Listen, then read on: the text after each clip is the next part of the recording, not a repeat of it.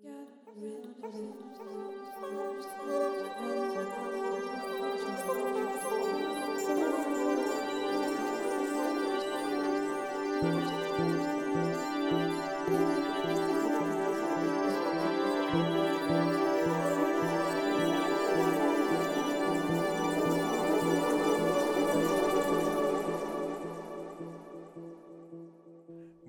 días, tardes y noches. Bienvenidos al podcast Conversaciones Simbióticas. Al primer episodio del podcast Conversaciones Simbióticas.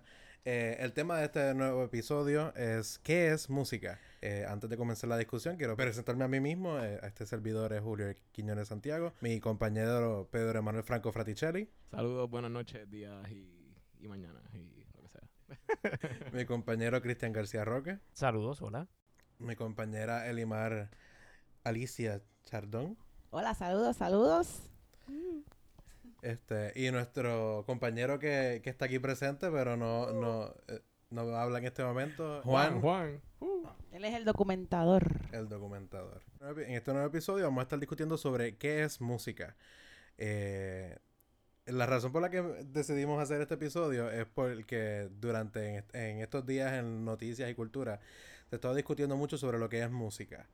Este, no de la manera en expresando directamente esa pregunta, pero sí cuestionando la validez de ciertos géneros musicales que nosotros conocemos muy bien aquí en Puerto Rico, como lo que es el reggaetón, lo que es el trap, el resto de la música urbana y la música popular de por sí. Es una discusión que lleva, que es eh, básicamente el cuento de nunca acabar. Este, porque siempre tenemos la tendencia de como siempre, de como todos los asuntos, este, querer poner una cosa sobre la otra, brillar un género este, sobre otro, un cierto, ar- cierto tipo de arte sobre otro. Y en este episodio de hoy vamos a estar discutiendo sobre qué es música, qué distintos de tipos de música hay. Y quisiera partir desde la definición que nos da el compositor Arnold Schoenberg. Y Schoenberg, y Schoenberg este, nos dice que para él la música es simultáneamente una sucesión y combinación de tonos que están organizados de una manera, de tal manera que su impresión al oído es agradable y su impresión sobre la inteligencia es comprensible. Y esas impresiones tienen el poder de influenciar partes ocultas del alma y nuestras esferas sentimentales. Estas influencias nos hacen vivir en un Edén de ensueño o un infierno. Y, eh, y comenzando con esa definición o ese intento de definición, compañero, ¿qué es música para ustedes? Uh.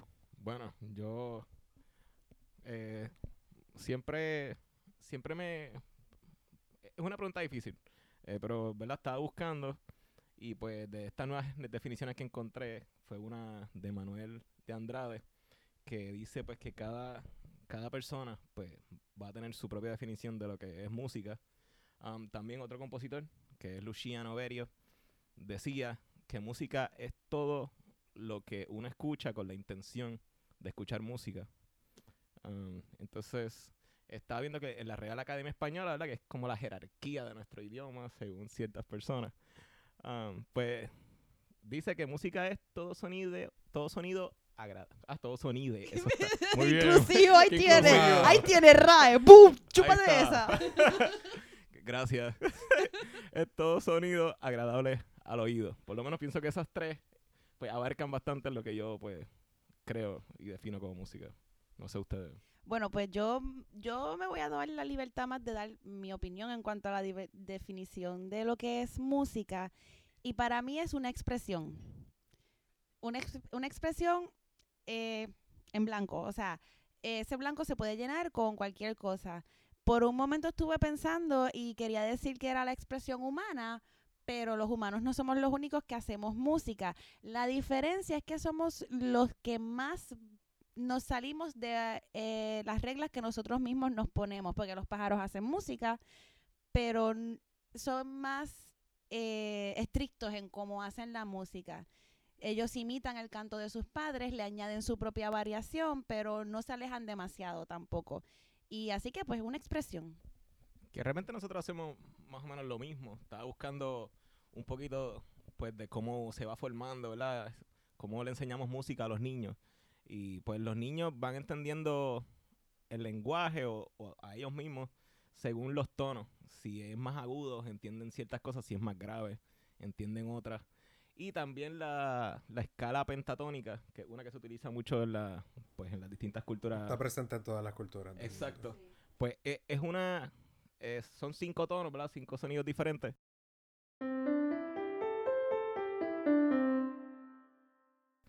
Que um, había un, un filósofo, ahora mismo no, no recuerdo quién es, pero él decía que esa, esa escala está dentro de todos nosotros. Y él tenía un, un experimento que es que él hace dos tonos. ah, creo que era una tercera menor.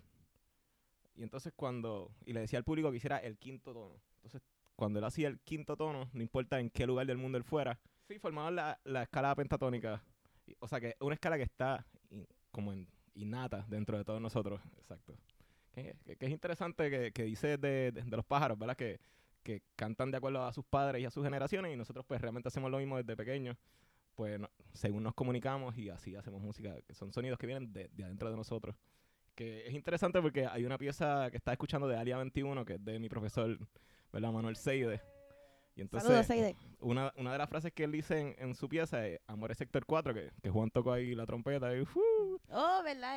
eh? Um, pues una, una de las frases que él dice es que nosotros emulamos sonidos que vienen de nosotros mismos.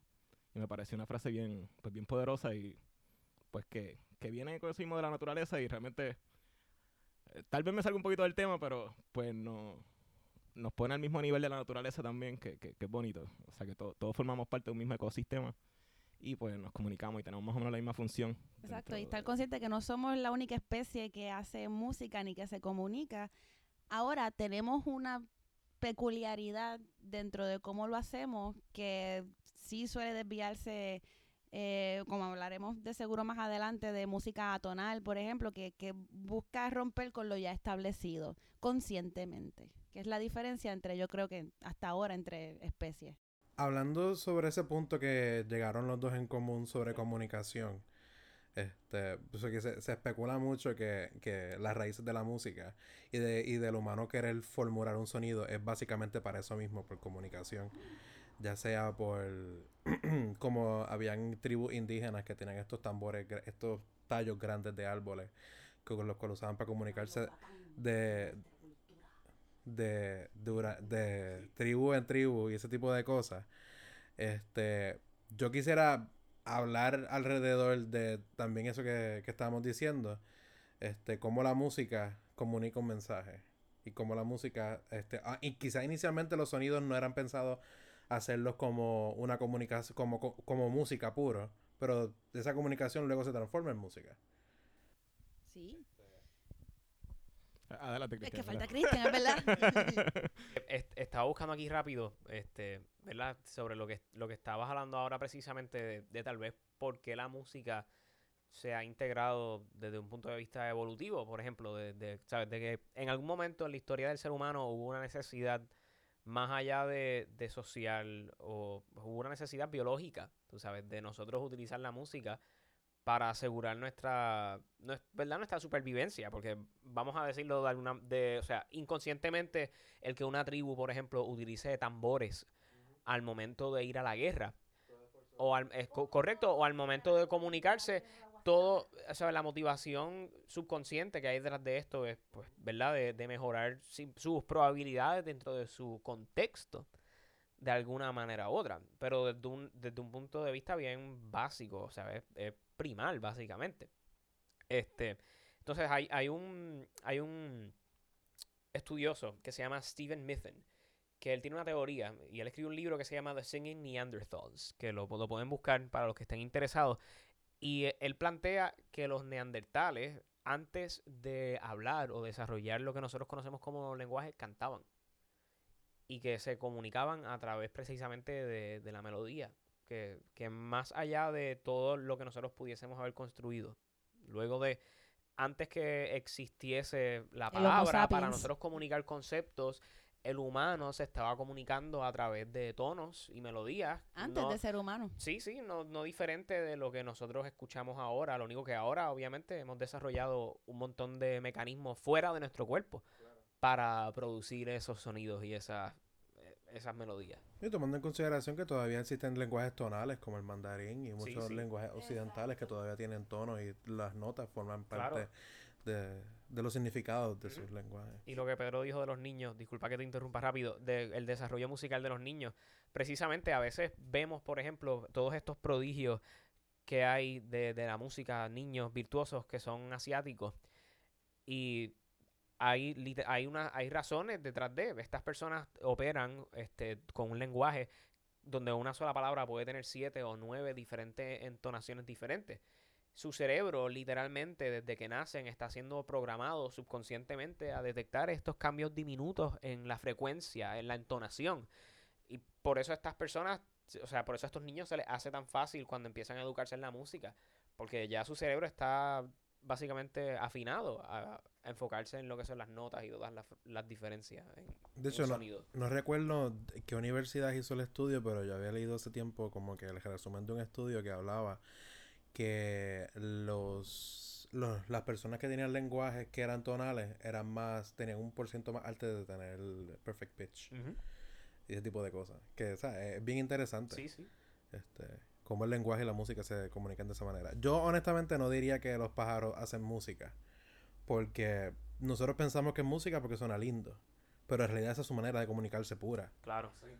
Este, Pero como sí que se considera mel- melodía y no recuerdo ahora qué especie de pájaro es per- específicamente, pero aprenden la melodía de sus padres y luego añaden su propia variación.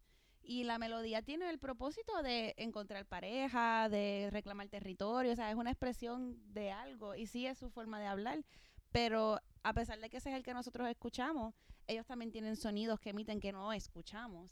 Así que pues, que pues Sí, pero nosotros, mm, o sea, ¿verdad? Ese es mi punto de vista. Como yo, yo- en, en Ita- yo estuve en un festival que estábamos discutiendo eso, si los pájaros, estuvimos un jo- montón de compositores discutiendo si de verdad los pájaros hacían música o no. Me decían que estaba fascinado con eso. Exacto. Y básicamente, o sea, el- los pájaros aprenden su idioma, al igual que nosotros aprendemos el español. Charlie Parker, ¿verdad? Que hizo Ornithology. Sí, pero es porque le decían el pájaro por el sonido de- del saxofón. Pero, o sea, como que, o sea, que entiendo la relación entre comunicación y la música, pero pues, Yo, creo que yo coincido contigo. Yo creo que no, no, no es música, sola- pero nosotros lo entendemos como música. pues como Pero Es una suena. discusión Bueno, eh, válida. lo estamos mirando, o sea, no podemos no mirarlo ahí con el, ese lente, ¿verdad? De que, o tratar de encajar lo que el pájaro está haciendo con algún tipo de ritmo o ponerlo en el pentagrama, tú sabes. Si, si uno está acostumbrado a que todo sonido es sol, la, do, mi, o sea, Exacto. el, el cerebro, o sea, el- cualquier músico que escuche esto va a entender de lo que estamos hablando, ¿sabes? Está el garete, uno escuchar una guagua de la ama y sacarle el tono. y escucha sacarle el Pero tono. pues es, es lo mismo que pasa, I guess, cuando a veces nos podemos escuchar la naturaleza. No, no podemos evitar que, que encontremos ese patrón, ¿me entiendes? Musical. Sí, el, el la de las bocinas en los carros o el, Sí, o y el cómo, sí en los y cómo va ah, subiendo y bajando de tono según se acerca y se aleja. Pero eh, es esto es lo que los compositores de antes llamaban la musa. Lo que pasa es que hoy en día le ponemos estas palabras bien bonitas, pero esto es lo que pensaba Smetana cuando escribió el Moldau y pensaba en el río y en el agua. Es lo mismo que pensaban todos los, casi todos los demás compositores que escribieron de la naturaleza, ¿sabes? Y otra cosa, ¿verdad? No podemos darle una nota, por ejemplo, al canto de un pájaro, pero nuestro sistema es, es dodecafónico. Hay otros sistemas que tienen 20 este, más de 24 notas, que tienen los microtonos. Entonces, pues esos tonos, esos microtonos nosotros no los identificamos, pero otras culturas sí. O sea que, que ahí están, ahí están metidos. Ahí son frecuencias, frecuencias son notas. Cuando, cuando Limal dice que nuestro sistema es de 12 notas, pues no, para que yo, en la audiencia, que quizás no sepan tanto de música, o sea, no tengan como que una conciencia, pues no- en, aquí en Occidente, nuestra herencia europea, la manera en la que nosotros usamos las notas, do, re, mi, fa, sol, la, si, pues es una escala básica diatónica y tiene 7 notas, pero entre esas notas hay otros tonos medios que producen 12 tonos. Eso es lo que estás diciendo, que no es la única escala que existe, pero que es la que estamos usando. Exacto, pero la, pero la que en Occidente, para que tengan como esa idea, como que en Occidente tenemos esta escala que es como cuando ustedes se sienten un piano y ven las teclas negras y las blancas. Sí, que interesante que yo estaba viendo que este nuestro sistema de 12 tonos está basado en una simetría de la cuerda. Porque, pues, De hecho, sí, Pitágoras. ¡uh! exacto, lo- los sonidos vienen con las vibraciones. Sí, de- dependiendo de con la razón o cómo se divida. ¿Cómo se divide la cuerda? Sí. Y las moléculas, cómo se mueven nuestros oídos. Y... Exacto, sí. La, la, lo que nosotros entendemos como sonido es la excitación de las moléculas de aire realmente. O sea, el sonido en verdad no existe. El sonido es la interpretación de nuestro cerebro de la excitación de unas moléculas de aire que llega hasta un tímpano. El tímpano lo convierte en impulsos eléctricos y el cerebro interpreta esos impulsos eléctricos como sonido. Uh, ciencia.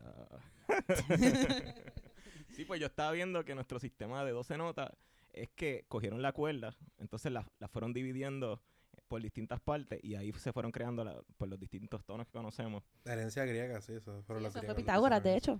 Son simetrías de, de ciertos tonos que crean las escalas. Entonces cuando crean las escalas, pues crean pues, pues lo que conocemos, los 12 tonos, que sería la, la... Pues entonces la próxima simetría son de 55 lados, algo así, que ahí viene la, la escala árabe. Y después viene otra más, que son pues estas otras pues culturas de otros países, pues vienen de distintas simetrías, que, o sea que noso- la de nosotros no los solamente... microtonos entonces. Exacto, exacto, sí.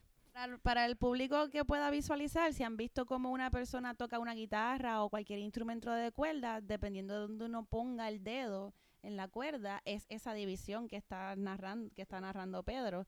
Y dependiendo de qué lugar se divida la cuerda por donde la persona ponga el dedo, es la nota que va a salir porque es la, donde se está dividiendo la cuerda en ese momento. Sí, este, ahorita quería hablarle de dos cosas que tal vez pues, no tienen tanto que ver. Antes de caer a, a los, a los distintos géneros musicales que tenemos, a nuestros indios, pues lo- les inculcaban, y a nuestros íbaros también, les inculcaban pues la, la religión por medio de la música y por la repetición de los textos bíblicos por la música. Y también quería hablar también, Sí, porque la, la, la misa católica por mucho tiempo era en latín y ir a la misa era cantada. sí, y mucha, mucha gente antes era que, que no entendía lo que se decía en la misa y solamente... Sí, solamente iban por, por el show, ¿verdad? Por el espectáculo. Por el era- performance. Exacto. El espectáculo multisensorial. Y co- como estábamos hablando de, de los pájaros, quería hablar de, de los gatos. Que los gatos entre ellos no hablan entre sí, pero cuando se tratan de comunicar con nosotros, Maullan. pues, maullan. Es cierto. Ellos sí se comunican, pero si tú te fijas bien en un, ¿verdad? Persona que le guste los gatos, si se fijan bien, ellos tienen movimiento corporal, los bigotes y hacen como un pequeño suspiro. de Aquellos que tengan gatos y les guste observarlo, hacen un pequeño suspiro que mi, mi conclusión personal yo lo escucho como un suspiro, pero es sabido que los gatos y los perros se comunican en frecuencias que los humanos no podemos escuchar. Así que ahí a lo mejor hay un sonido que mi cerebro no puede interpretar, pero el de ellos sí puede interpretarlo. Y ese sonido ellos no lo usan con nosotros.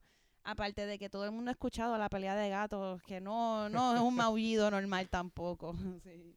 Y en base a toda esta filosofía, ¿qué es música? Oh. Que de hecho, de verdad, un poquito por la tangente que tú vas, eh, más acá en la historia, más cerca, en, bueno, un momentito volviendo a los aborígenes, eh, la música era la manera de llevar la tradición en un momento donde no existía la escritura. Entonces la tradición oral se recordaba a través de las canciones de los pueblos. Y, y en segundo lugar lo que quería traer era la bomba y la plena. La bomba era la manera de comunicación de los esclavos en el Caribe, porque sus amos no los dejaban comunicarse unos con otros, así que se comunicaban con el toque de, de tambor y con el tipo de baile. Y más adelante la plena, cuando sale la plena, era el pregón que llevaba Exacto. las noticias de ciudad en ciudad, por lo menos aquí dentro de Puerto Rico. No, y se escapaban también a través de, de los tambores, por eso los prohibieron en algún punto. Sí, porque el, sí, el, el- también el, el batey era el espacio donde ellos tenían como que ese break para ellos comunicarse entre sí. Este, y planificar este, insurrecciones. Sí, que eso viene de los africanos, vienen pues, de todas estas culturas Sí. no civilizadas, ¿verdad? Según. Según los blancos europeos. sí. Bueno, no sé si quisiéramos hablar ahora un poquito de los géneros, ¿verdad? Sí, yo creo que es como que hora ya de entrar. Hace dos semanas ya de los Latin Grammy. Saludos, aquí una pequeña nota al calce de julio. Eh, los Latin Grammy fueron el 14 de noviembre. Este episodio se grabó a finales de noviembre, principios de diciembre. Eso técnicamente fue una semana y media o dos después de los Latin Grammy. Así que pues ahí estamos, arreglamos un poco la línea del tiempo. Volvemos al episodio.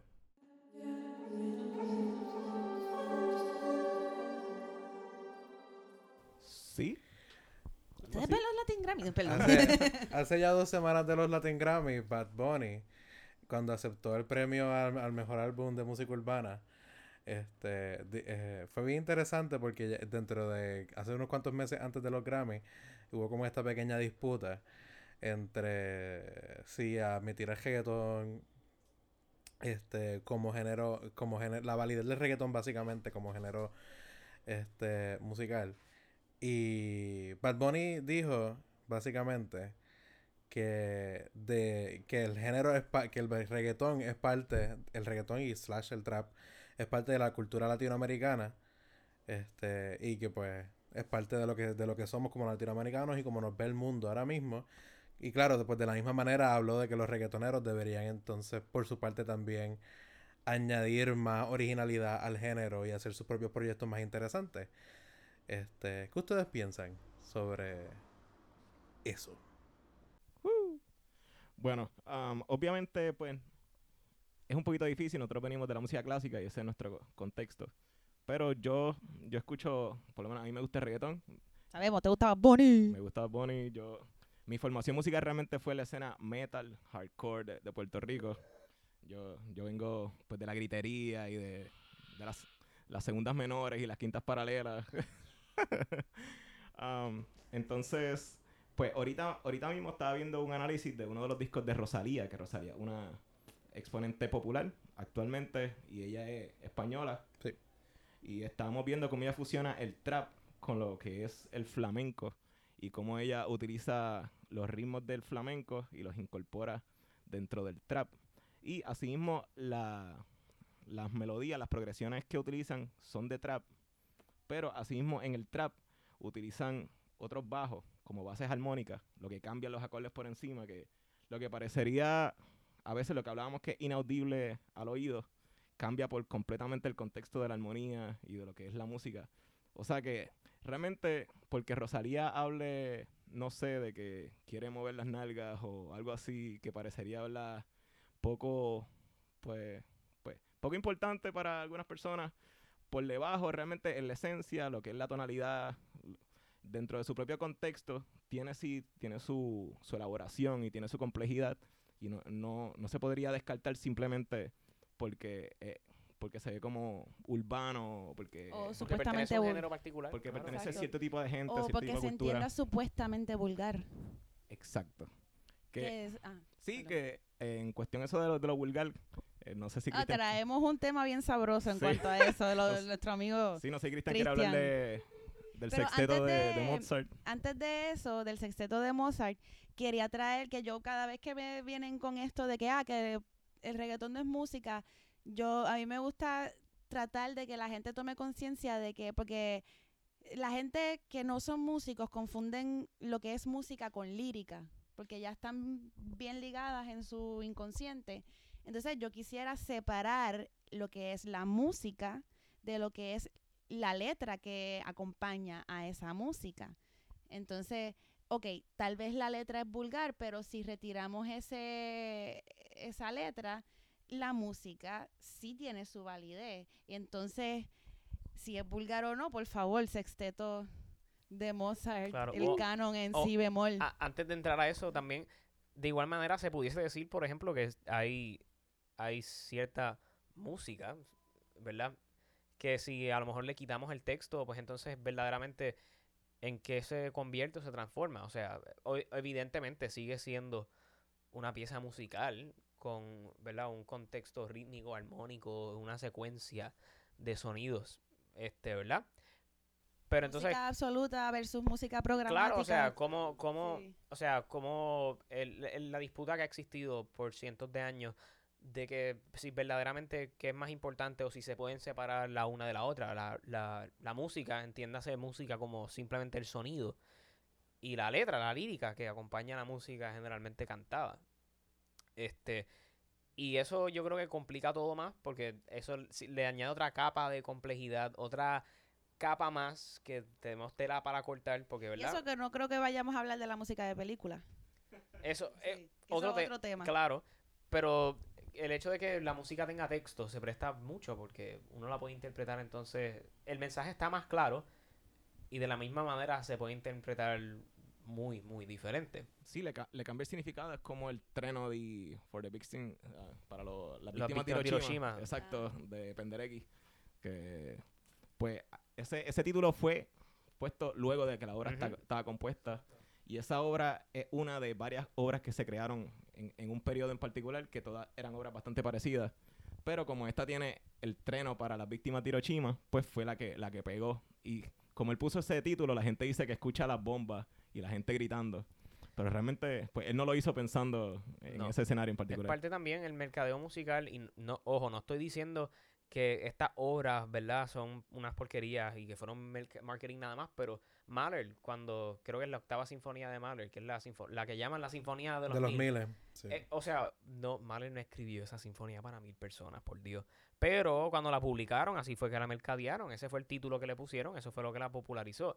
Igual que las sinfonías de Beethoven, que le, le tenemos títulos, la pastoral, o Sí, la la pastoral. heroica. o la heroica. o- La heroica él, le- él le puso el sexto. Sí, es cierto. Ah, bueno, sí. Pero el, concierto la emperador de piano, si nos vamos a los superclásicos. Y ninguna de estas obras tenía ese título. Esas eran los títulos que vendían y que le dieron ese sing, ¿verdad? Interesante. El Claro. Moonlight Sonata también fue la, Igual. la sonata número 14 en do Ujú. sostenido menor. Bueno, desde la Este- perspectiva de nosotros que somos compositores, a veces los títulos y los textos nos ayudan a la formación ¿verdad? de, la- Pues, de ahí propias volvemos a música absoluta versus música programática. Que, ¿cuál es, dónde se, porque. Para los que no conozcan, música absoluta es música que es, como decía Cristian, meramente el sonido por el sonido. Y la música programática es música que está basada en alguna forma, ya sea porque tiene un texto en- dentro de sí misma o porque la composición, como los poemas sinfónicos, como Los planetas, por ejemplo, de Holst, están basadas en, en algo que ya está escrito, como en el caso de Holst, que es la mitología griega de las deidades que le da nombre a cada planeta. O sea, que, que hasta qué punto la música es pura, porque hay música pura que después se le pone un título para mercadearla y ya en la psiquis de las personas tiene como Moonlight Sonata, ya tiene un, una imagen que se crea. O como Sueño de una noche de verano, que es específicamente basada en el texto de Shakespeare. O sea que ahí estamos en el blur line. Quizás yo como compositor pienso este, que, ya- hay, que hay casos individuales. Como que hay gente que, que hay, por ejemplo, hay, hay música de Beethoven que yo puedo decir, él no estaba pensando en nada. Este, porque pues tú, tú lees bastante de Beethoven y pues tú dices que pues él, no- él eso fue música por Y música. de igual manera, ¿cómo podemos decir que a lo mejor Beethoven no estaba pensando en Pancha, la que paseaba por su casa todos Exacto. los días, cuando escribió esa, ese movimiento, ¿sabes? Que es, es interesante, ¿verdad? No, y, y, o sea, yo puedo hablar de mi música, yo Claro, puedo hablar claro. de piezas y yo puedo decir, aquí estaba pensando en algo, aquí no estaba pensando en nada, pero le puse un título para que se viera lindo. Este, pero hay, pero por eso mismo que, eh, que casi siempre es un caso de pieza en pieza. Como que hay, hay música que tú, porque por ejemplo, volviendo un poquito al trap y al reggaetón, honestamente, tú le quitas la letra y, y, y nadie va a escucharlo. Eh, sí, sí. Porque eh, en ese sentido, pues ese género depende una cosa de la otra. Pues fíjate, yo difiero un poquito porque, por ejemplo, en el caso de estos exponentes que suelen ser bien machistas y bien vulgares, eh, yo que, Ponce, saludo, me crié en una ciudad que es casi enteramente que le gusta este tipo de música. Yo recuerdo de adolescente cuestionar a mis compañeras, ¿por qué te gusta esto si esto tiene una letra que te degrada? Y la respuesta unánime era, yo no estoy escuchando lo que dice, a mí me gusta el ritmo. O sea que En los jangueos yo escucho a todo el mundo cantando la todo lo que da, eso no es lo que yo veo, pero... o sea, la cantan, pero no la están internalizando. O sea que sí, si le quitas la, la cal- o sea, si le quitas la letra, ¿de verdad les va a dejar de gustar? Ahí yo difiero un poquito porque yo pienso que el ritmo, igual que la bomba, te mueve. Ahí. Te mueve solito. Claro, pero hay, hay como, como estaba diciendo Julio o Pedro también o- que, que hay que contextualizarlo, ¿verdad? En, en, en a case by case basis, que es lo que hace, pues, hace los, los statements de una persona cualquiera o un artista, por ejemplo, como Bad Bunny, a veces un hot topic o, hay que tomarlo con pinzas, ¿verdad? Porque eh, al final del día estamos generalizando y, ¿verdad? Exacto, Eh, no todos los exponentes son iguales. Exacto. Hay letra que es bastante, que, que llama a ciertas conciencias, como, ay, como, ay, no se me olvidó el nombre de este exponente. Eh, mami, me voy para la calle, reza por mí para que mi suerte no me falle. Nadie recuerda el nombre de ese. Esa era Chesina, yo no recuerdo. No, no, no, no, no, no, no. Eso es como el 96 por ahí. Ese es del ciclo. Winterreise de Schubert. Nos veremos algún día, socia, algo así. Oh, señor oficial, déjeme cantar mi canción, señor oficial, déjeme ser como yo soy. Es Daddy Yankee. Pero me caso en ti. No, quiero decir Eddie D, yo creo que es Eddie D, estoy casi segura que es Eddie D. Por favor, corríjanme si estoy mal. Pero lo que quiero traer es que había, o sea, había rap, que en aquel momento era rap, con conciencia y con lírica, que eso no es lo que la disquera quiere vender, es otra cosa, pero sí existe, o sea, que no todo es generalizado. Aparte de que hip hop, rap, reggaetón, todo este género, incluyendo el trap, vienen de una subcultura que por lo general ha sido marginada y empieza con la necesidad de, de expresión contra esta cultura que los margina, que los arresta sin razón, el stop and freeze y toda esta situación que económica también que los mantiene en un nivel un poquito más atrasado No, que a veces lo lleva hasta un miedo irracional. Pues yo, yo creo que... ni tanto digo, un ni tan irracional. no es miedo, un odio irracional, fue lo que quise decir. Eh, como en cuestión de que cuando The Yankee quiso colaborar con la Sinfónica, que hubo músicos dentro de la propia orquesta que no quisieron tocar, no quisieron ser parte. pues, Elitistas. Exacto. Eh, eh, iban a pagar por una música fácil, por favor. cuestión de, de verdad de volver a- al sexteto de Mozart este y que nos fuimos en lo de la letra y, el, y, y la música pues tal vez no, no sería tan fácil a veces pues desligar ambas cosas por eso es un, un debate que lleva tantos años Ujú. Um, yo creo que lo que, quere- Cientos de años. lo que queremos decir es que no se puede descartar una música por, por de dónde venga o por su simpleza sin entender pues de dónde proviene y quiénes son los que siguen esa música y a quiénes representa y, y el mensaje que quieren llevar porque siempre hay un hay un mensaje que, que se quiere No llevar. habíamos hablado fuera del aire de una definición de música que tenía que ver con el contexto cultural donde surgía. Yo creo que era más bien nosotros mismos hablando. Por eso fuera del aire, cuando estábamos discutiendo, pues básicamente sí, saber qué es música va a depender de la cultura que la está escuchando.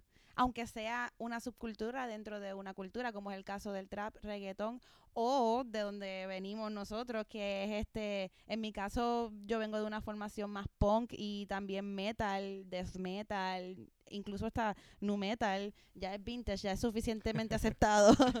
Pero, o sea, que, que todos esos son respuestas porque de donde yo, incluso la, el, el rock en español como Fiera la Vega, que son respuestas a situaciones específicas que se están dando en el momento, que toman la forma de X género musical. sí que cobran el nombre de subculturas pero realmente son pues culturas que se crean dentro de las mismas culturas Exacto. Que por no ser blanco este de Wall Street, pues se le llama subcultura, básicamente. sí se crea una barrera que no debería ser Exacto. simplemente pues al final pero Cristian dale al final há- háblanos del sexteto de Mozart Boom. pues sí. Chicken nuggets.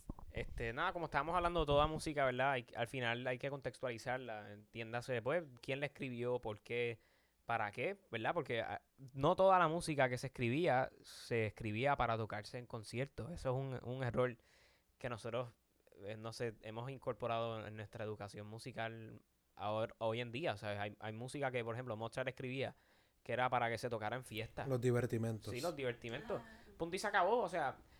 Y nada, partiendo de, eso, de esa misma vena, eh, Mozart escribió un sexteto este, en si bemol mayor, titulado en alemán, este, ¿verdad? Y los puristas, si mi dicción no está perfecta, por favor me disculpen y sálvenme de la guillotina. eh, mich im Arsch, que literalmente se, pues, se traduce a lámeme o lam- laman- lámeme el culo, literalmente. Porque esa es la palabra. Y no diría. para más fino, lick me in the arse. Exacto. O lick me in the ass. Vamos a decirlo como. es. Boom. Chicken Este, esto es una pieza que se, se, se publica luego que Mozart muere. Porque mucha gente, si no lo sabían, Mozart cuando muere lo tiran al garete en una fosa común. No se sabe dónde está el, ni los huesos de Mozart ni nada de eso. Y su esposa la votan también porque termina pobre. Y ella decide publicar y vender un montón de música que Mozart nunca había enseñado a la luz pública. Y le dan este sexteto que él le escribió para sus amigos en la fiesta. Y si uno lo escucha, uno dice, diatre, ¿qué es esto? Pero como una mente tan grandiosa como Mozart se iba a prestar para algo de este tipo. O sea, un género tan básico como un rondó en canon a seis voces. Y diciendo tal blasfemia estupidez. Pero eso te deja saber que la realidad, al final del día, muchas veces no es tanto la, lo que literalmente dice. Hay que ver la intención detrás de. Él compuso esto para divertirse con sus amigos en una fiesta sin ningún tipo de problema.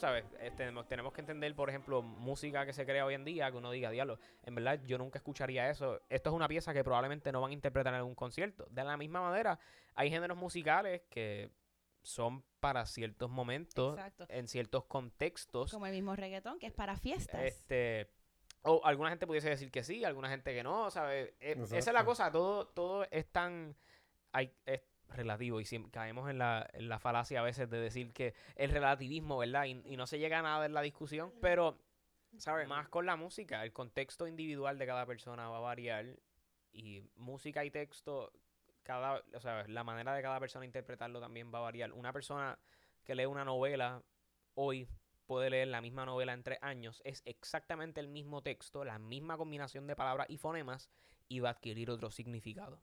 Y va a ser así con la música. Hay que siempre contextualizarlo. Al momento en que uno lo escucha y al momento de cuando se concibió para ser escuchada. Pues entonces yo creo que en esa línea entra la máxima expresión de la música puertorriqueña, de- eh, que sería la danza, la danza puertorriqueña, que aunque se deriva de la contradanza española, se mezcla con el danzón cubano, se estiliza por... Ay, se me fue el nombre. La, el, uno de los máximos exponentes es Morel Campos, pero Morel Campos fue discípulo De Manuel Gregorio de- Tavares. ah, te- quería decirlo, pero no quería equivocarme de Tavares, exactamente. Y es Tavares quien Boom. estiliza la Boom Chicken Nuggets. Es Tavares quien estiliza la danza con, pues, con, con el estilismo que aprende en el Conservatorio de París y la hace más europea. Pero cuando la danza empieza a finales del siglo XIX, era considerada vulgar. Y, e incluso, eh, ay, se me escapa el nombre, hu- hubo uno de estos gobernadores puestos eh, por España. Ah, ese mismo, don Juan de la Pezuela. Oye, mi inconsciente no falla, pero yo no quiero equivocarme y no le hago caso. Él trató de vetar la, la danza puertorriqueña, obviamente sin ningún éxito.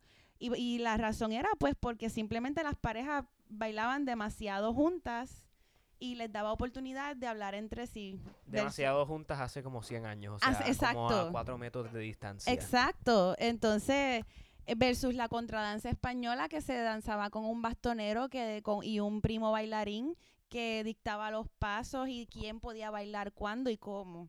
Entonces llega esta, esta danza este, que aunque se deriva de, es con el sabor caribeño, donde las parejas pueden tocarse las manos.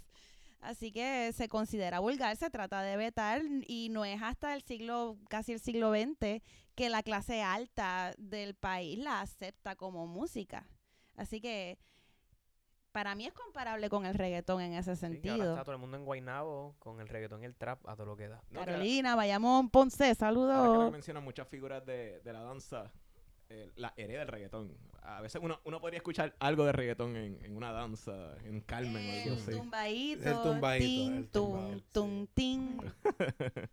Sí, que es bien interesante cómo, cómo nuestra historia se repite. Exacto. No importa el Este- tipo de música que estemos discutiendo. Sí, este, como que ahora mismo estoy tratando de recordar. Porque cuando uno vi- mira a nuestro abuelo, a mi abuela específicamente, ella le encantaba la danza.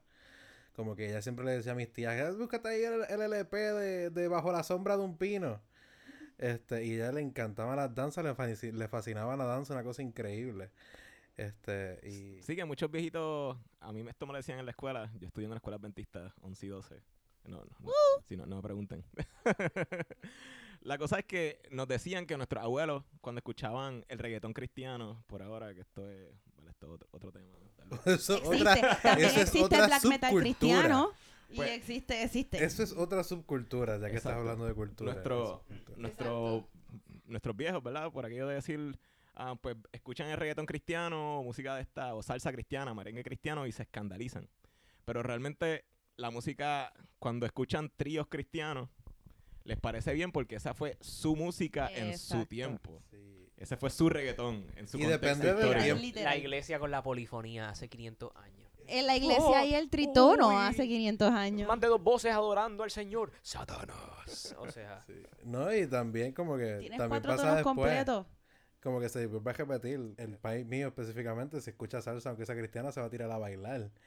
Este, como que, y ahí tú te pones a pensar como que, pero estás ¿estás bailando estás bailando el ritmo? Estás ¿O bailando estás adorando a Dios? en el nombre de Exacto. Jesús. Dos Como que- En el caso de ¿Qué que si le pasando? quitamos Estás la letra, ¿qué va a pasar? convicción, ¿sabes? Ahí estás ¿Es adorando. el ritmo o es la o es la letra? Exacto. Exacto. Yo creo que al final a la gente que le gusta este ritmo le gusta el ritmo independientemente de la letra.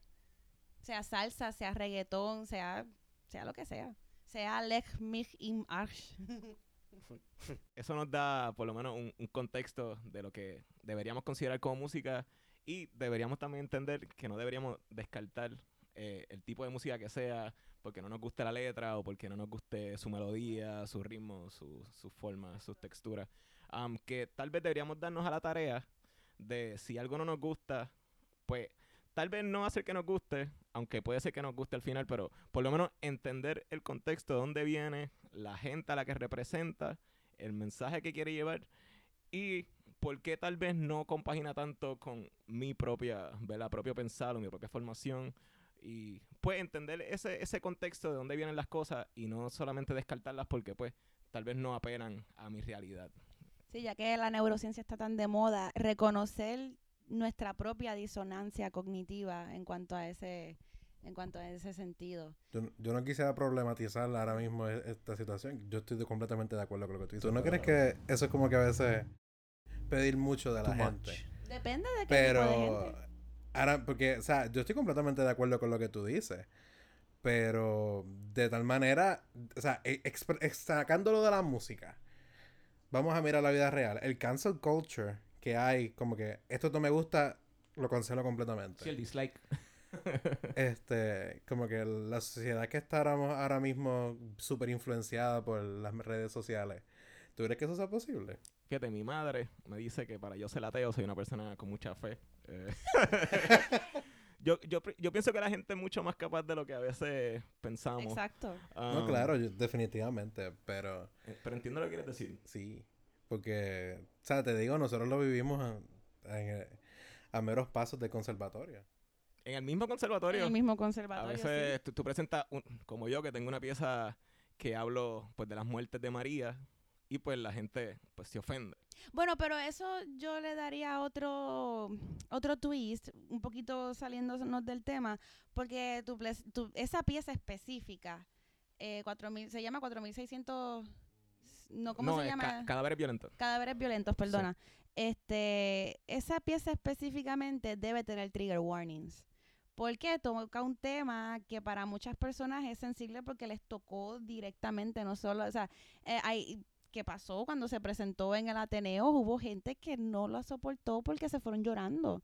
Y fue esa gente de seguro, el sonido de una planta eléctrica le recuerda a alguien que se murió porque no tenía el oxígeno, porque tenía apnea, porque no llegó la insulina a tiempo, porque la insulina se le dañó. O sea que eso es un, eh, eh, esa específicamente.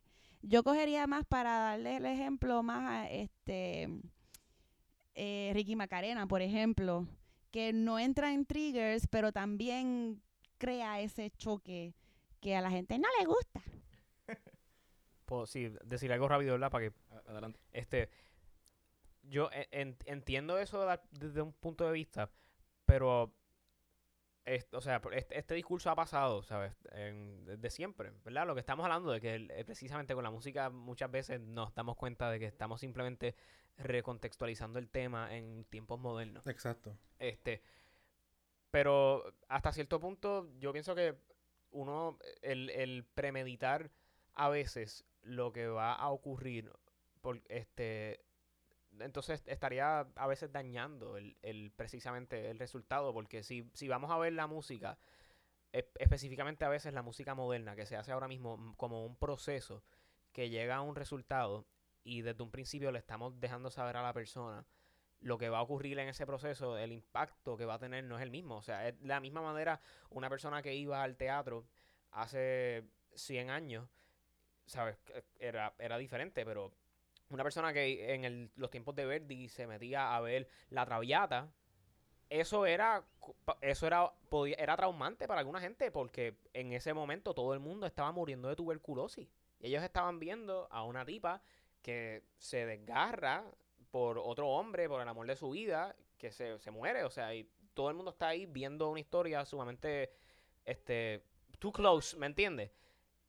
Y no hubiese tenido el mismo efecto y no hubiese sido lo que nosotros reconocemos hoy en día si eso no hubiese pasado así. Que lo mismo tal vez con obras como las de Pedro o como las de otras personas hoy en día, que sí son fuertes, pero eh, hasta cierto punto eh, verdaderamente es, es, este es necesario o que, que la pieza sea como sea para que ten- para que tenga el efecto deseado. O sea, Mi cuestionamiento iba ma- más, bien en torno a eso, a la música nueva. Porque ahora mismo estamos viendo, este, en el episodio pasado mencionamos la, las reseñas de Donald Thompson y Francis Schwartz en la, en, para el San Juan Star. Y básicamente mi, mi punto va hacia esa música contemporánea, que, que mm, cada vez más eh, eh, desde el comparamos lo que ellos narraban en los 60 versus lo que pasa hoy en día y no ha cambiado mucho. Como que no... Y no, es, y no, y- y no se acepta la música contemporánea ni sus variantes. Porque hay mucha música contemporánea que es bien distinta. Que saliéndonos más o menos del entorno en el que estamos, este, hay música que es completamente distinta y que aún así la gente este, juzga todo bajo una sola categoría. Como pasa con toda la música urbana, que la juzgan todas bajo una sola categoría. Como el, el rock, que lo juzgan todos bajo una sola categoría. Y mi punto iba más o menos como Emo que y goth eso. no son los mismos, aunque hayamos gente que compartimos ambos. Sí, este, quería decir que realmente la condición humana no cambia, lo que cambia son las maneras pues, de, de expresarse cada uno y pues deberíamos respetar la manera de cada uno Exacto. respetarse y entender el contexto en el que se crea su propia expresión, Y ¿verdad? eso que todavía no hemos mencionado músicas este nativas de gente, o sea, músicas tradicionales de países que pues por sus diferentes contextos, un que por ejemplo, que ahorita decía fuera del aire, eh, cuando Japón se abre al, al mercantilismo en el siglo XVIII, los compositores europeos decían que ellos no sabían hacer música. Pero entonces más adelante, 100 años después, vuelven a la música asiática en general para traer inspiración para sus propias músicas, como hacía Debussy. Que es interesante que aquí en Puerto Rico todavía hay taínos que hacen música y tienen instrumentos taínos sí, y se preocupan por, por conocer. por conservar eh, Exacto. ese tipo de, de Sí, los espacios hacen... Yo, yo compartí un poco porque tenía un, tuve un, pro- un proyecto de composición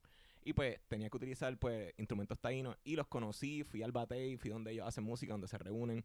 Eh, todavía hacen los mismos deportes y todo. O sea, conservan la, la misma La cultura, tradición. la misma tradición. Am, o sea que... Y hay mucha gente en Puerto Rico que no lo sabe, que, que esos grupos existen en existen. Puerto Rico. Neotaínos. Y que son, son neotaínos y que son, la- o sea, no todos, pero muchos son descendientes reales de taínos. Ellos son bastante, eh, le dan la bienvenida, o sea, aunque tú no parezcas taíno, si sientes eh, dentro de ti que eres taíno, te dan la bienvenida como sea porque estamos mezclados y están en nuestros genes, en el mitocondria M que se encontró en el en Mayagüez, en, en este estudio de- del colegio de Mayagüez hace varios años, o sea, que Que pensábamos que, que, el, que los taínos, que no habían taínos cuando cuando casi Llegaron. todos en verdad somos taínos. todos tenemos algo de taíno. Exacto. No importa lo que se vea por fuera. Yo, yo- yo creo y de que... Genghis Khan. Esto sería un, un buen tema para cerrar. Yo creo que, de acuerdo a todo lo que hemos hablado, entonces, Bueno, sí, para cerrar, yo quería pues hacer el arco con lo que dije al, al principio. que un momentito de- con la música atonal, porque toda la música que hemos hablado, aunque sea urbana, es tonal y está dentro de una tonalidad.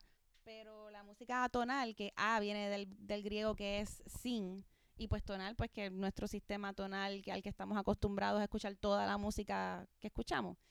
Eh, pues lo que yo de- lo que yo decía al principio que somos la hasta ahora la única especie que tenemos conciencia de la cual tenemos conciencia que cambia los parámetros que se nos enseñan pues la música tonal de donde se deriva después el dodecafonismo y el serialismo lo que busca es romper con todas las reglas Schoenberg. que, eh, ¡uh! Schoenberg.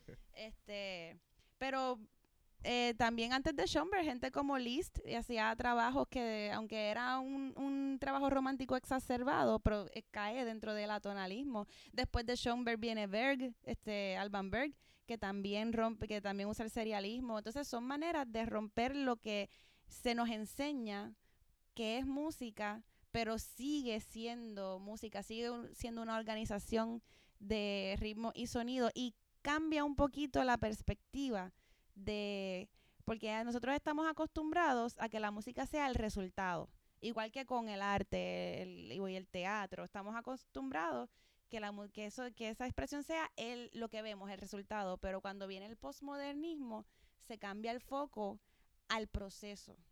Al pro- eh, hasta el siglo XX la música toda, por lo menos de la escuela europea, tenía una estructura y se seguía esa estructura y había hay varias estructuras y depende de lo que se quería componer era el- la estructura que se usaba. Pero cuando llega el siglo XX, cada composición básicamente tiene su propia estructura creada específicamente para esa composición y muchas veces hasta su propio lenguaje. Sí, pero inicialmente Schoenberg usó, trató de usar formas que, que eran formas tonales. Como que Sí. tiene una suite que tiene rondó, que tiene minuet, que tiene, que tiene estas formas tradicionales. lo que rompe es la composición de acordes básicamente que hay entre el serialismo y el dodecafonismo. Si puedo añadir algo rápido, ahí en, en YouTube pueden buscarlo, hay un recurso bien interesante sobre la música atonal, este, y es Leonard Bernstein, en uno de sus Norton Lectures, que son, es una colección básicamente de discursos que, que Leonard Bernstein dio sobre la música. Y él cuando habla del atonalismo, él, él dice que, eh, curioso, porque él comenta que a pesar de todos los esfuerzos que estos compositores hicieron para verla ser atonales, siempre se mantienen funcionando dentro del sistema de 12 notas que nosotros te- tenemos en nuestro, en nuestro sistema tonal. Que por más que ¿verdad? trataron de estirar el recurso y, y desconectarse de la línea tradicional de hacer música, al final del día nunca, no pueden porque siguen operando con las mismas 12 notas que, con, con las cuales hemos operado en Occidente por los pasados miles de años. Aunque eso se sigue rompiendo más adelante cuando compositores espe- espectralistas No, y... claro, Pues claro. ahí sí. quería llegar, sí, porque, por ejemplo, los trabajos de Stockhausen, aunque el compositor trate de romperlo, el músico no necesariamente puede romper con el sistema de 12 tonos. Porque, por ejemplo, Stockhausen tiene piezas que están, que no hay música escrita, lo que hay es un texto escrito y dice, por ejemplo, toca una nota en el ritmo del universo. Pero el que la está tocando, el músico que la está tocando, de todas maneras no puede escaparse del sistema dodecafónico de las 12 notas. Igual con John Cage pasa lo mismo, aunque él como compositor en el papel trate de romper esa barrera, el que la interpreta todavía está sometido a ella. Sí, sí, es que está tan inmerso el, pues, el sistema dentro de nosotros que en las improvisaciones o en lo que hagamos siempre sale lo que llamaba Stockhausen la basura musical. Exacto. Que es que dentro de la propia improvisación pues salen la- las escalas que siempre nos Melodías, han enseñado. La Exacto. escala, lo, lo que él mismo decía, los clichés de la música tonal también. Sí. Sí, que es algo que realmente, pues, no, no. Y ahí está la dificultad de cuando uno como escapar. músico interpreta música de Schoenberg, de perdón, de Stockhausen, porque siempre sale la basura tonal, siempre sale, por más que uno trate de escaparse de. Pero es interesante lo de Leonard Bernstein porque quería hablarle un poquito de Aponte LD, que es uno de nuestros compositores que está vivo todavía. Um, a pesar de que pues su música es súper out there, ¿verdad? Y es pues bien, bien, o sea, está bien hecha, pero si, si, no, si no eres un oído entrenado te podría parecer ruidos innecesarios, como decía Mauri Veray. Um, pero tú le preguntas a, pues, a Ponte LD y él va a los conciertos de la Sinfónica y él se lo disfruta y él habla de la música de, Beethoven y de, y de Schubert y de todos estos músicos, él, a él le encanta y él dice que esta música es maravillosa y realmente él la aprecia como nada en el mundo y, y él a sus 81 años que tiene todavía él pues la música lo hace sentir vivo y eso es algo que a mí siempre pues me, me parece bien bonito. Los otros días que hablaba con él cuando, cuando se cuando se estrenó no se estrenó pero se tocó una pieza de la sinfónica Se volvió a tocar. Exacto. Entonces, que ni él sabía cuál pieza se iba a tocar porque él sale y dice, mira, yo pensé que se iba a tocar esta, pero se toca esta otra. La, la Los cosa es cuentos de Joan Onelia, ¿es que se llama esa pieza? Sí. Am, nada, él decía que, pues, él estaba feliz y él decía, estas cosas mantienen vivo a uno. Que es bonito que, pues, a pesar de que, de la crisis y de los problemas que muchas veces nos vemos, pues todavía a, a su edad él, él ama. Y esto es una pasión y nada, me, me fui una tangente, pero eh, me, me- me parece bonito. Todo músico yo creo que llega, a, ¿verdad? Con una carrera en la música a esa edad, yo creo que pudiese, pudiese decir lo mismo, ¿verdad? Que, que la música, lo, o sea, precisamente, si, si no fuese por la música, no, estar, no, estaríamos, no estarían donde, Exacto. donde están. Sí, eh, creo que lo que hemos hablado es que la música es la expresión y nuestra propia historia dentro de nuestros contextos.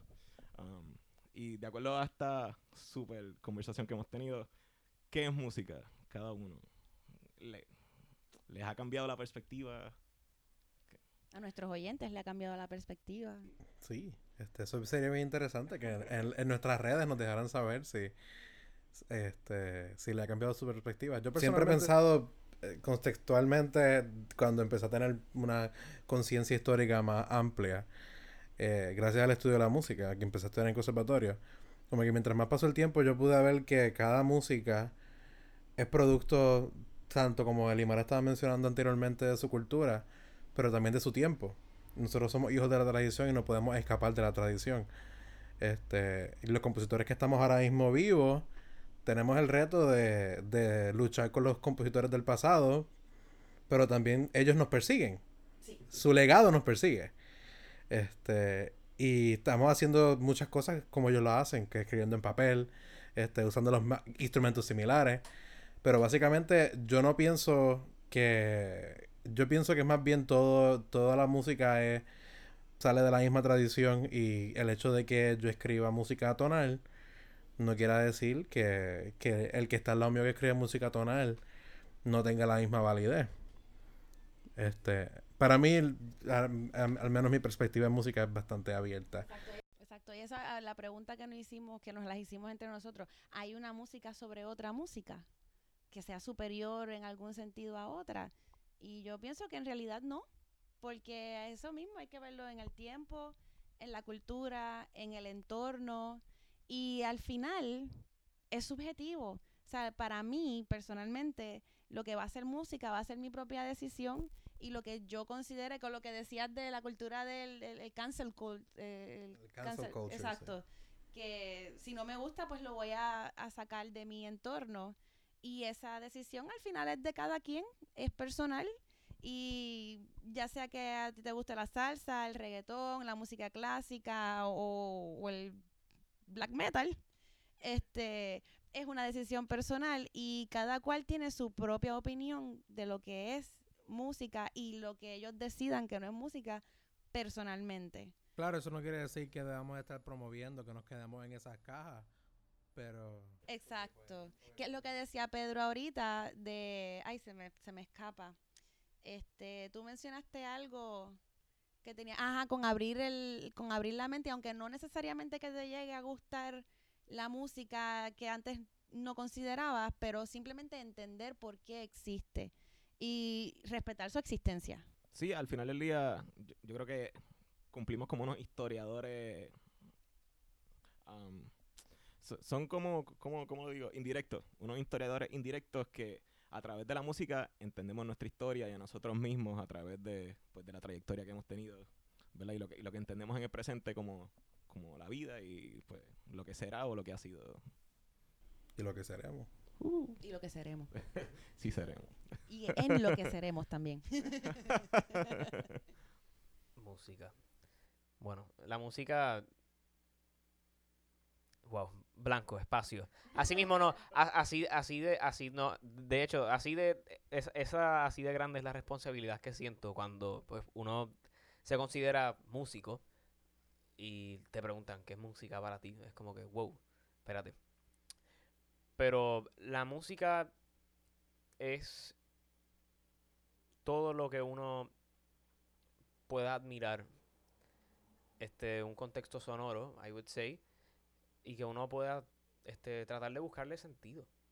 Y digo tratar de buscarle sentido porque hay muchas veces que no lo logramos encontrar. No, no entendemos el porqué. Y eh, a veces es el- no entendemos el porqué literal de la razón de ser de algo, de una pieza. No entendemos el porqué de cómo es, de los sonidos. Pero al final del día nos hace sentir algo, nos inspira algo, aunque sea otra pregunta más. Sí, gran parte de lo que somos, los mismos gatos que no se comunican entre Exacto. Pero eh, eso me trajo a la mente que nuestro cerebro, eh, por lo menos el cerebro humano, está genéticamente programado para encontrar patrones.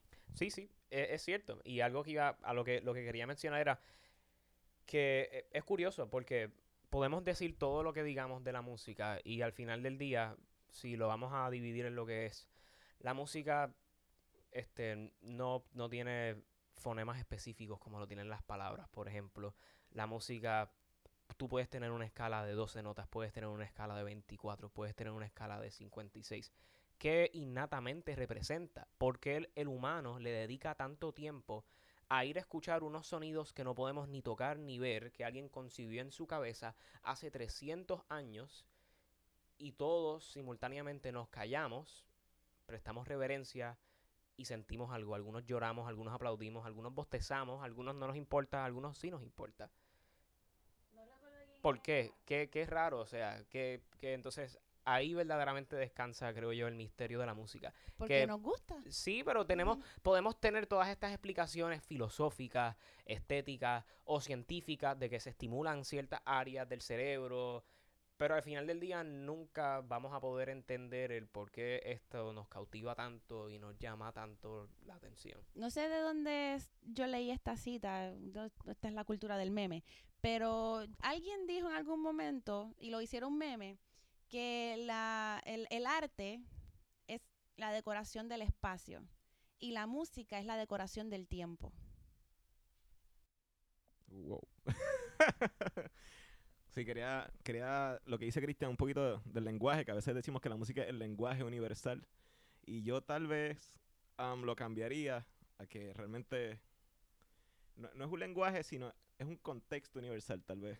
La música, pues, de acuerdo a, a, pues, a los espacios o a, o a las generaciones o el contexto en donde se creen, eso es la música y es, eh, pues eso va a estar en todas las partes del mundo, aunque no en todas las partes del mundo signifique lo mismo. Claro. Y quizás no tanto un contexto, pero un símbolo. Un símbolo universal que cada cultura crea su propio símbolo, que lo usan para sus maneras distintas. Y, cu- y cumplir con la necesidad de expresarse. Sí, una identidad. Sí, sea, sea cual sea, pero expresarla. Eso para los puertorriqueños es un tema interesante. pero eso para otro día. Bueno, gracias a mis compañeros este, por este, esta discusión interesantísima.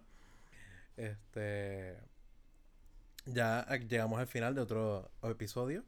Este, déjenos saber en las redes sociales sobre lo que piensan sobre la música. Este, tenemos página en Facebook, eh, página en Instagram. Este, com- compartan lo que piensan que es música con nosotros. Este, Conversaciones simbióticas. Sean sim- Exacto. simbióticos, no sean parásitos, por favor. Seamos, sean simbióticos. Seamos simbióticos, no seamos parásitos. Yo creo que eso es un buen, una buena perspectiva hacia mirar hacia la seamos música. simbióticos, no seamos parásitos. Eso es una t-shirt. Uh, eso, eso no es basofia. no. Juan, apúntalo, apúntalo. Apúntalo, apúntalo ahí. Bueno, le quiero dar muchas gracias por escucharnos. Le quiero dar gracias a mis compañeros. Pedro Emanuel Franco Fraticelli. Presente por aquí, me pueden buscar en mis redes, en Facebook, en YouTube, para que vean mis piezas un poquito, en piezas problemáticas. Pero ¿cuáles son las redes? Ah, pues Pedro Emanuel Franco Fraticelli en YouTube, en Facebook, me pueden buscar en Instagram también, Peter Franks 7. Cristian, ¿dónde te pueden buscar las personas? Me pueden buscar en Instagram. eh, mi, el username es Tenor Boricua. Bien fácil. Elimar, ¿dónde te pueden buscar nuestros seguidores? Pues ahí me pueden buscar en Facebook, Elimar Alicia Chardón Sierra, todo eso. Y en Instagram como Caribbean Goth Metal. Caribbean tiene dos Bs por si acaso. A mí, este servidor, Julio Quiñones, me pueden buscar en Twitter como Julio Elvin Quiñones o Julio underscore E Quiñones. En Instagram me puedes buscar en Julio EQ underscore music o en mi página de internet Julio Quiñones Music, donde además de ver mi música y escuchar mis piezas, este pueden entrar en mi blog Músicas Inservibles, donde hablo de una temática similar a la del podcast, hacemos reseñas a conciertos y hablamos temáticas de la música.